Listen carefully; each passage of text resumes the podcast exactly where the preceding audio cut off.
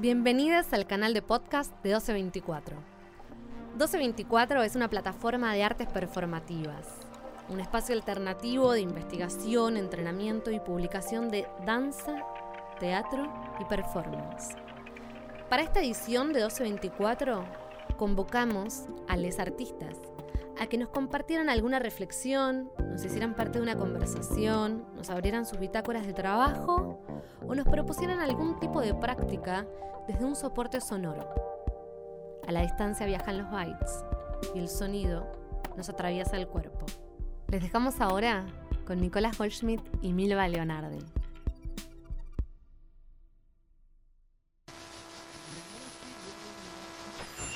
Ya estoy grabando. ¿Qué? Ya estoy grabando. Me da un poco de vergüenza, boludo, también. Me doy cuenta de que me resisto porque me da un poco de vergüenza. Pero es hasta pasar la barrera que vos dijiste, la de la vergüenza de la voz. Ah, eso sí. O sea, a mí me da más vergüenza de algunas cosas que debemos haber dicho.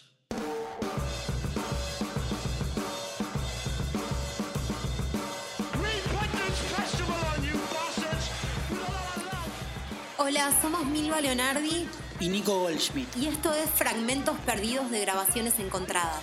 Un rejunte de ideas, anotaciones, estéticas, anécdotas. Opiniones, gustos y caminos del pensamiento que no conducen a ningún lugar en particular. Un podcast en el que hablamos de la muerte, los golpes, De lo que recorrimos juntos y de lo que estuvimos viendo, leyendo o escuchando.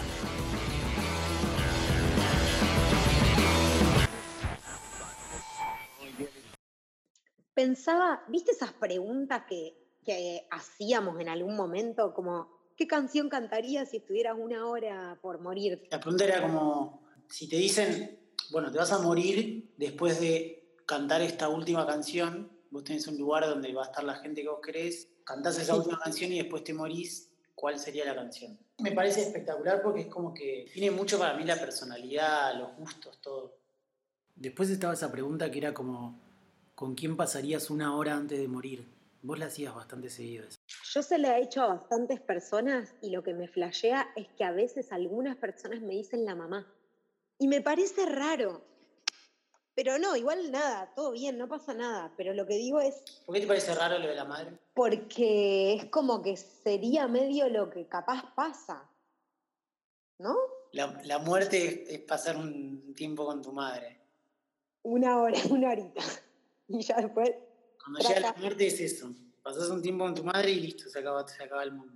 nos vimos. Como que me, yo- a mí me gusta fantasear un poco más con algún personaje, como alguien Que no No conoces. sé, claro, alguien que no conozco, que me, que me hable, que me cuente algo, eh, que me cuente un secreto, como eso me gustaría.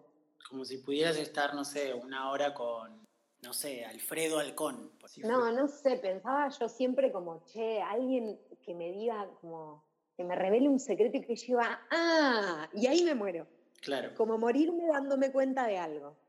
Igual yo creo que también pasaría con alguien que conozco, ¿entendés? Como que tenés que pasar una hora. Imagínate que te juntás con, no sé, Simón de Beauvoir y a la media hora te estás reembolando. No, no, pero trataría de medio, no, no, le, no le caes bien a la hora. Ay, no. Ay, no. Me queda media hora acá. Y Simón de Beauvoir está medio como diciendo, "Oh, esta que pidió el deseo de que ahora justo yo. No. Yo creo que eso como que pediría con alguien conocido como para pasar una hora con alguien que conozco y que sé más o menos que me voy a divertir, ¿entendés? Igual creo que, por ejemplo, no debe ser tan fácil elegir con quién morir. Y no, debe pasar.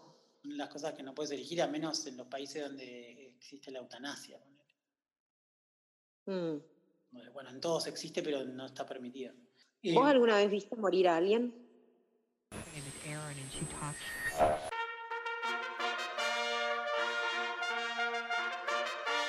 Con ustedes ahora presentamos la sección 5 canciones que nos gustan mucho ahora. Siempre estoy escuchando canciones de distintas épocas, de muy actuales, muy de otro tiempo, pero las que más me gustaría recomendarles son estas.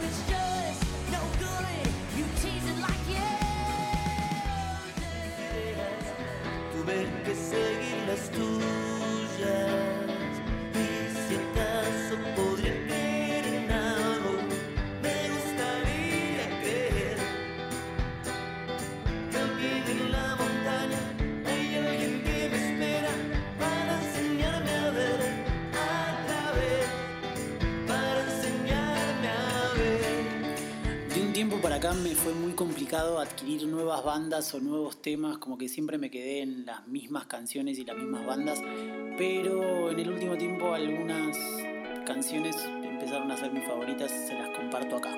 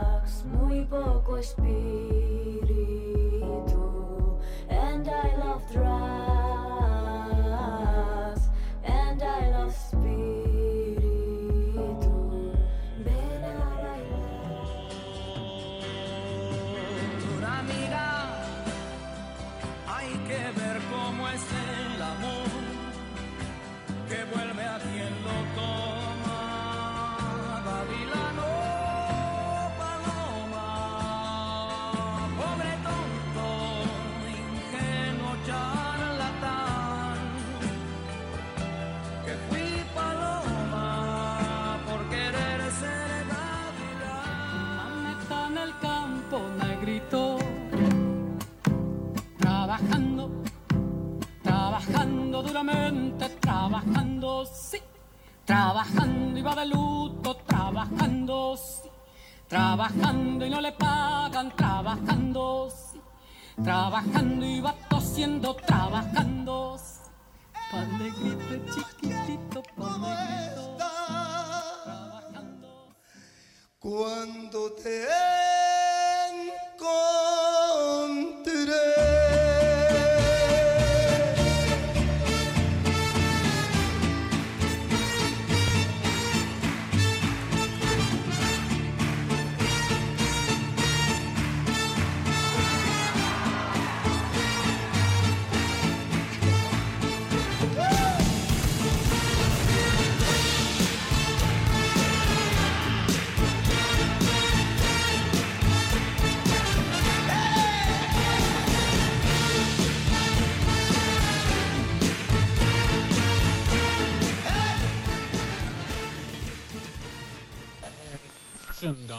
¿Vos alguna vez viste morir a alguien? No lo sé. ¿Cómo que no sabes? Apa. No, creo que he visto accidentes. No sé si la persona que vi en el suelo, ponele, no estaba muriendo en ese momento. Que sepa, Ok. que, que te haya confirmado, no vi morir a nadie. Pero a mi abuelo lo internan, ¿no? Lo voy a ver, no sé qué, él estaba ya como postrado en la cama, entubado, inconsciente. Y yo voy y le digo, lo beso, le beso la piel toda arrugada, media dura, y le Mm. digo, quédate tranquilo que, que va a estar todo bien, va a salir todo bien, le digo. Yo sé que va a salir todo bien. Lo beso y me despido, pero tipo medio en plan como, bueno, lo voy a ver, va, a- va a salir de acá. Me fui a anotarme al Yuna, de ahí. Y estaba ahí, me llama mi hijo y me dice, ¿dónde estás? Murió el abuelo. No. Y, pero bueno, estuve ahí a segunditos de la muerte. Sí. Fue muy poco el tiempo que pasó. Entre que lo despedí y se murió. ¿Vos viste morir a alguien alguna vez? No. Yo vivía en un departamento, en un séptimo piso, y llegué a la noche tarde, después de una función, y empecé a subir el ascensor y empecé a escuchar gritos. Y cuando llegué a mi piso, la vecina de al lado estaba con su marido y decía, se me murió, se me murió. Y yo me metí a la casa y estaba el señor en la cama y yo me tiré encima, como pensé que podía revivirlo. El señor ya estaba muerto, la señora estaba muy, muy, muy, muy brotada, entonces yo me asusté y trataba como de, de hacer que, no sé, de, de hacer algo. Y nada, y después llamamos a la policía y al médico y estuvimos, y después vino otra vecina y estábamos las tres sentadas en el living y el señor este que estaba muerto en, el, en la pieza, pero se veía desde la pieza, era muy impresionante. Y eso fue ponerle a las una de la mañana y lo vinieron a buscar a las seis. O sea, estuvimos casi cinco horas con el muerto ahí. Eh, y fue raro y a su vez fue muy impresionante. Esas cosas que tiene la muerte, ¿no? Como que todo está ahí al límite de lo grotesco, patético, porque, bueno, nada, la muerte es rara.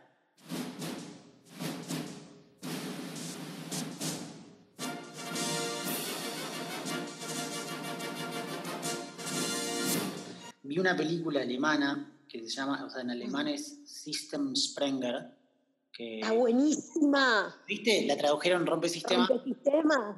No, Es- no, no, no, no. Eh, es una nena de 9, 10 años, algo así, que actúa del carajo. Que incluso yo pensaba si no habrá pasado por alguna situación así. Es muy increíble ella. No vendrá ese. Bueno, la piba, cuento para los que están, los que están escuchando, es una piba ultra problemática, violenta, sacada, grita todo el tiempo, rompe todo, le pega a todo el mundo. Y es como que de alguna manera está todo el tiempo buscando amor, pero rechazándolo al mismo tiempo, porque Mm. no, tiene un cuerpito que casi que no puede aceptar el amor o algo así. Hay una, hay otra peli que, que me hace acordar un poco, que es como de otro plano igual, que se llama Caji- Cajilionari o algo así. Es de Miranda July. Seguramente si pone Miranda July aparece. Y es una película muy hermosa porque tiene, hay algo de esto que, que decís como que su cuerpito no resistía el amor. Es una piba que también vive con sus, padres y viven en una oficina, digo, tienen unos temas de guita y hacen unas cosas extrañas para sobrevivir. Y también tiene bastante como del... eh, tiene unas partes que son bastante de danza, que me gustan mucho. Y eso también me, me flashó de la peli.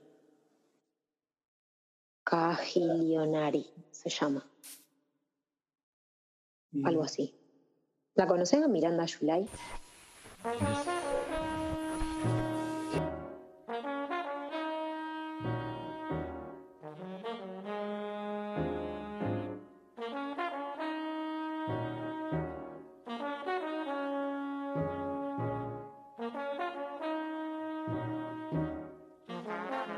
¿Vos preferís darte cuenta cuando te estás muriendo o no darte cuenta? Pero lo que, o sea, darse cuenta que sería tipo, ¡No! Y mu- muero. Yo creo que no llegas a decir allá, ponele. Yo creo que prefiero eso. Yo ponele a veces cuando estoy muy, asu- muy asustada me sale como una voz eh, que desconozco. Eh, Tipo, como una voz, como, a ver, como, como, no me sale, es como muy desde adentro de, de la Ah. tripa. ubico eso, boluda. ¿Sabés que una vez eh, estaba paseando por un bosque en el cual yo sabía que había jabalíes? Entonces No, no. había visto un jabalí corriendo y yo estaba muy cagado porque tenía que atravesar el bosque para llegar a la casa donde dormía. Después de largas horas de debatir cómo hacer, dar vueltas, buscar otra forma, no sé qué, no podía, tuve que elegir sí o sí el camino que había que, que hacer. Empiezo a ir por el bosque y en un momento aparece, hay un ruidito dentro del bosque y yo saqué un ruido de adentro que nunca me había escuchado, boludo. El susto que tuve, que fue una cosa como...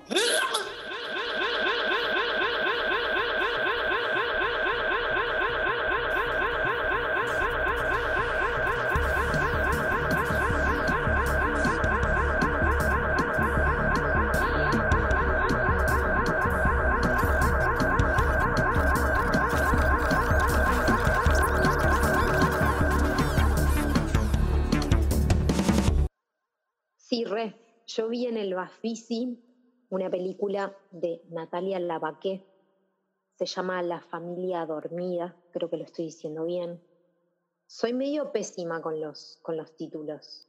Y bueno, es re flashera porque su abuelo era el abogado de Menem, Adelita. Entonces hay una cosa muy de una época y que para mí fue muy zarpado como ver como eh, no sé, como algo de esto de esa época de los, de los noventas muy, muy, muy, muy como en la cresta de la ola de los 90, ¿viste? Como muy, es todo, todo muy por ahí, que pasaba algo de eso, y después toda su familia y su entramado familiar, y el entramado familiar de las mujeres en su familia, es muy zarpado y es muy hermosa. Eh, y nada, y, me pareció que, que como que también un poco, no, no la quiero spoilear, pero como que te, te pensás que, a mí lo que me pasó como espectadora fue como, te pensás que va a ir por un lado y de repente, ah, es de una sensibilidad impresionante. Eh, La vida dormida. sí, La vida dormida.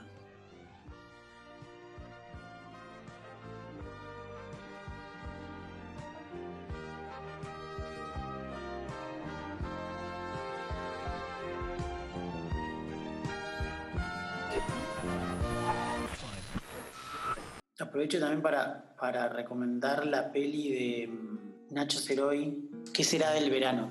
Y bueno, fue la peli ganadora del, del o sea, de la competencia nacional. Muy, muy bella y sensible, ingeniosa también, pero es sobre todo muy llamativa la historia que tiene detrás la película porque voy a contar como la- con lo que arranca la peli, o sea que no, no spoileo nada. Pero mm, Nacho va a Europa a visitar a la novia, que estaba viviendo allá, estudiando allá. Y estando allá compra una cámara mini DV para filmar todo el viaje y le vienen con unos cassettes que él empieza a mirar de a poco y encuentra en esos cassettes que, la persona, la dueña de la cámara, se venía filmando hace rato, tiene todas grabaciones de él, de su familia, de sus perros. Entonces él empieza como a fascinarse con esos videos y logra contactar al tipo y entonces a partir de ahí la película empieza a contar ese vínculo que empieza a armarse a través de, de estos mensajes, mails que ellos se van da- mandando y la película que Nacho empieza a ma- imaginar a partir de eso.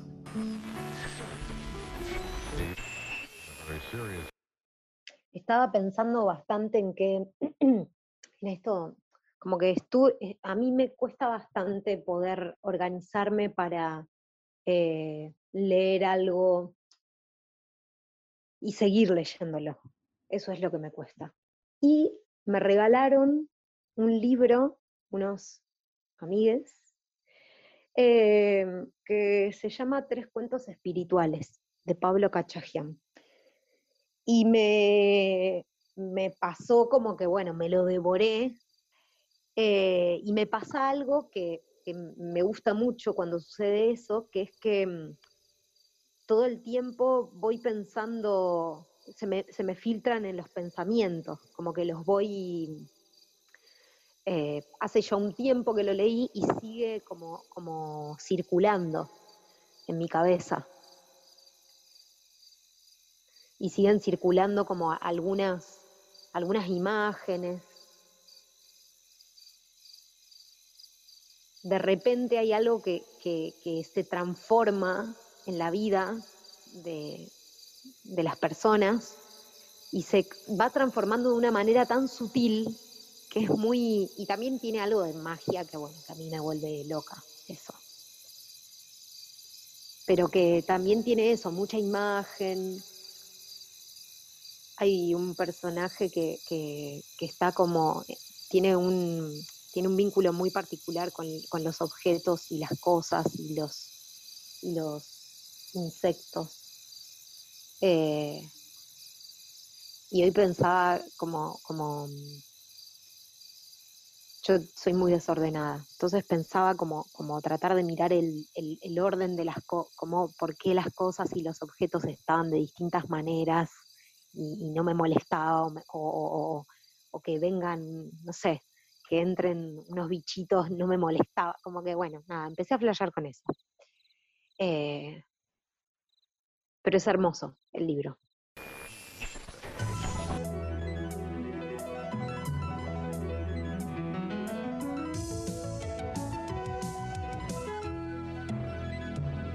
Luchemos por la vida. Teléfono 581-9773. Yo una vez tuve un accidente, me pisó un. iba en la, en la- en la bicicleta y me pisó un. una señora como que iba con la nieta o no sé quién, me pisó con su auto. No. Y yo me acuerdo que mientras se acercaba hacia mí y yo me di cuenta de que i- me iba a chocar, yo lo primero que dije fue, ¡No! Estaba como- estaba como, ¿qué, qué creía que iba a lograr? Que iba a decir no y bueno, entonces eh, como que el accidente iba a decir, está bien, no, no, no, está bien. Si Nico no, no quiere, no. No quiere, no quiere. Lo, la fuerte que, lo fuerte que es la negación que uno en el momento dice, no. O sea, que es una de las primeras palabras que puede decir. Sí. No va a tener efecto, No, no. para nada. Pero bueno, es como lo que, lo que, lo que, lo que te sale.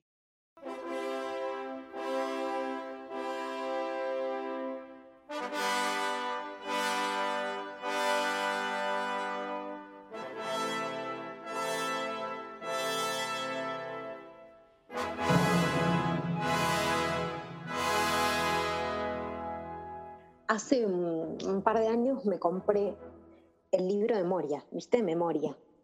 Y no lo leí. Se lo llevé a mi mamá, a Cañada, y ella lo leyó y lloró mucho. Me dijo, lloré mucho.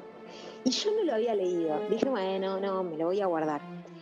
Y viste que hablábamos un poco de esto de que de los 90, como de. eh, a mí me, pasó un poco que, esto que hablábamos de, la vaqué, de, los 90 y como esa ebullición y no sé qué, me pasó de leer La Moria eh, y de sentir que, también como lo mismo, como, como un poco se desintegra y sigue, y sigue mm, latiendo ese, esos momentos, viste, los 80, los 90, y como ella ah, ah, ah, sigue.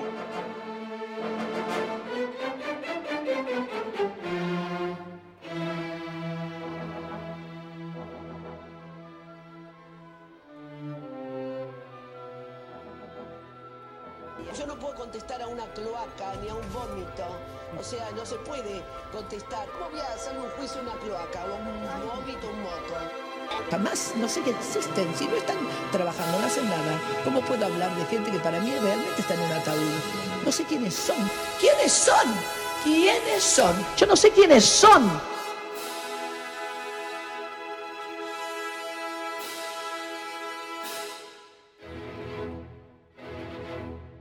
Y me flashea, me flashea su manera de, de- de- de nombrar, ¿viste? Y su manera como de, de narrar. Eh, Pero o sea, es- Moria. sí, sí, lo escribió Moria. No, O sea, lo- o sea, yo creo que lo escribió Moria, y si no lo escribió Moria, lo escribió Moria, ¿ok? Sí, no, no, voy, Eh, está bien, está bien.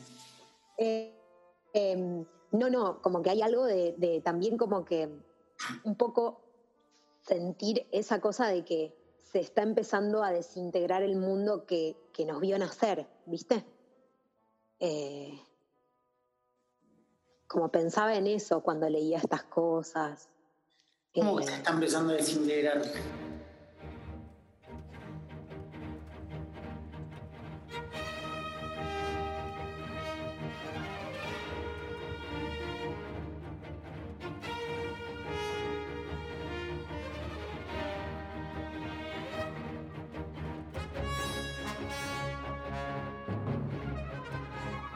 Hay, y hay unos, o sea, y los capítulos son hermosos como los nombra, ¿viste? Como que Buenos Aires era una fiesta, ¿viste? Y París más o menos. Como que esos son los títulos Te amo. que son hermosos, que Claro. son hermosos. Eh, como que es muy. Nada. Eh, está buenísimo. Memoria. ¿Cómo se llama? Memoria. Memoria. Me más chiquito, Moria grande. Me vuelvo loca. Me salió 30 pesos aparte. Che, una ganga.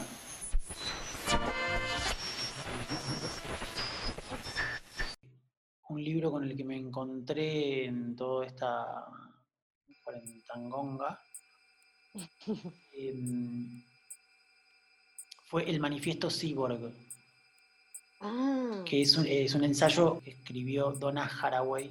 Es como bastante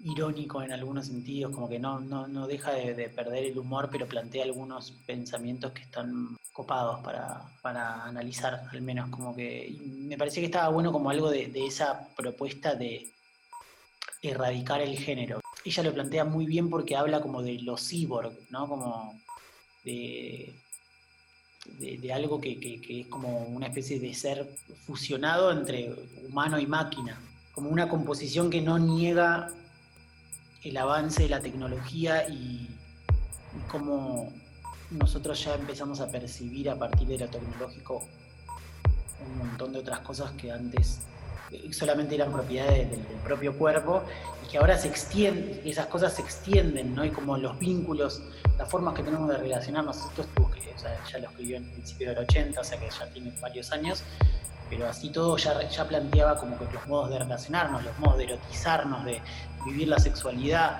de comunicarnos con las personas, ya no son solamente los que tenemos, los que nos da el cuerpo, sino que se extendieron mucho, entonces ella habla como de eso, unirlo en un solo ser.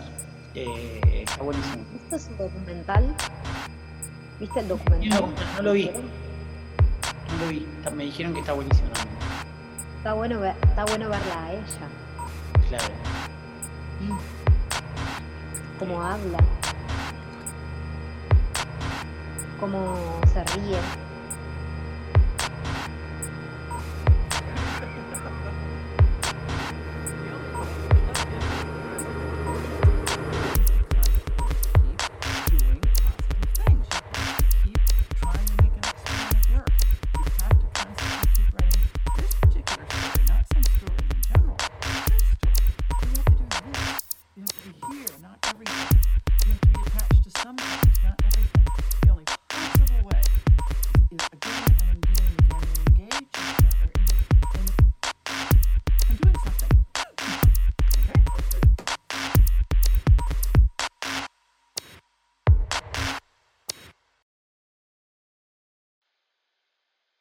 Y después pensaba que hay un momento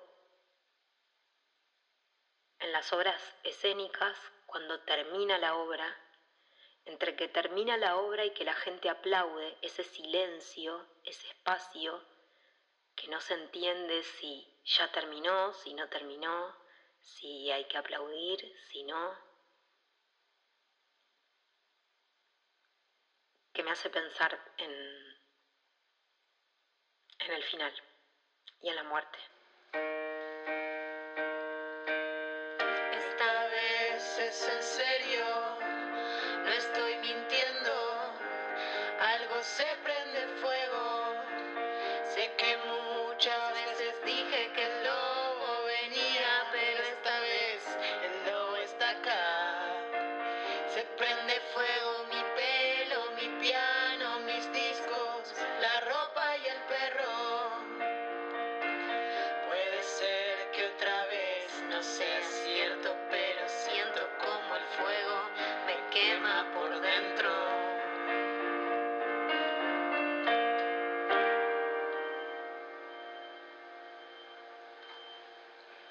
O menos. Lo que acabas de escuchar es un podcast de Milva Leonardi y Nicolás Goldschmidt en el marco de la tercera edición de 1224. 1224 somos Lalo Moro, Marcio Barceló y Catalina Lescano. Esta edición es una coproducción con Magma Centro de Artes y cuenta con el apoyo de Mecenazgo y Fundación Santander.